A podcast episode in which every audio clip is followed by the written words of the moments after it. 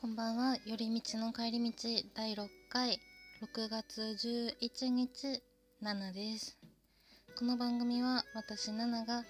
日々取り留めのないことをなんとなくお話ししていく番組です。はい。昨日の夜というか今日の夜というかあのー、酔っ払い会やらせていただきましてあのー、とある方からあ酔っ払ってる声がするっていうメッセージをいただきました。多分あんまり変なことは言ってないんじゃないかなと自分の中では思っています。今日はあの通常運転なのであの前々回の続きになります。風俗会をちょっとやりたいなと思っています。前回ホテヘルイメクラについてお話ししたので今日はピンサロンについてお話ししていこうかなと思っています。でピンサロ多分あの割とこうどちらかというと手軽な風俗の方には入るのかなと思うんですけれども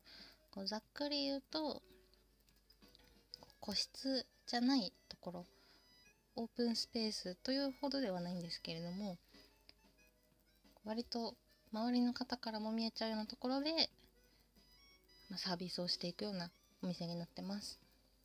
私自身は、えっと、結構転々としてたんですけれども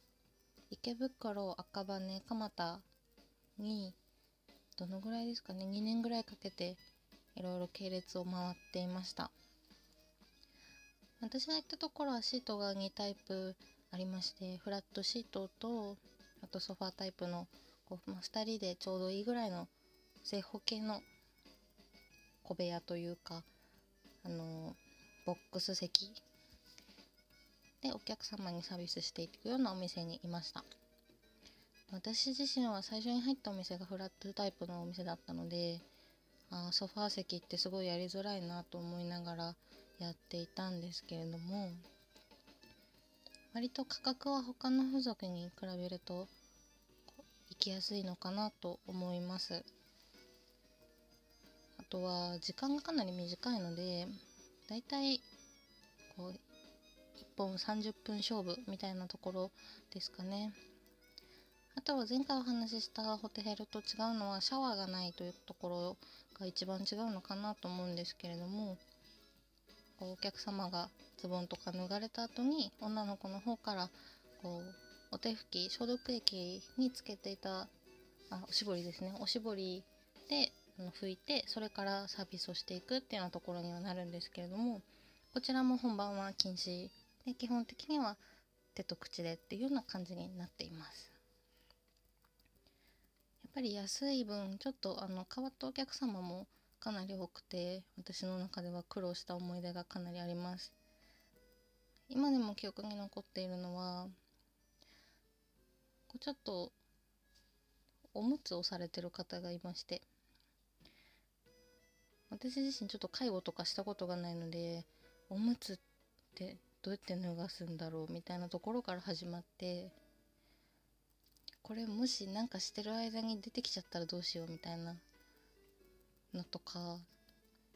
対応の仕方にかなり困ったのを覚えています。結構有名なお客さんだったので周りの女の子からも「うわまたあの人来てるじゃん」みたいな感じでちょっと励まされたりなんかしたりしながらサービスしていました。とはあのオープンになってるというのはだいたいお客様座って首の後ろ辺りの高さまで背ボンタレがあってその上は特に何もついていないのでこう横を人が通ると見えるんですね。なのでこう女の子同士で他の子がサービスしている時にちょっかい出したりとかこうお客様の座っている上にこう馬乗りというか女の子がまたがって座っていてその手を後ろの席にいる子に伸ばしてこうつっついたりとか割とそういった隣の席にいる女の子と遊んだりっていうのもありました。あとは私がいた蒲田のお店ではあの 3P コースっていうのがあって女の子が2人つきますみたいなのもやってたので仲いい女の子と一緒につくとお客さんが引くぐらい女子同士が仲いいみたいなこともありましたね。なかなかこうお友達同士で行くっていう方も多かったのでこうあお客さん早く終わらないと前にいるお友達がここ通っちゃうとかっていうこう謎のプレッシャーもあったりしながら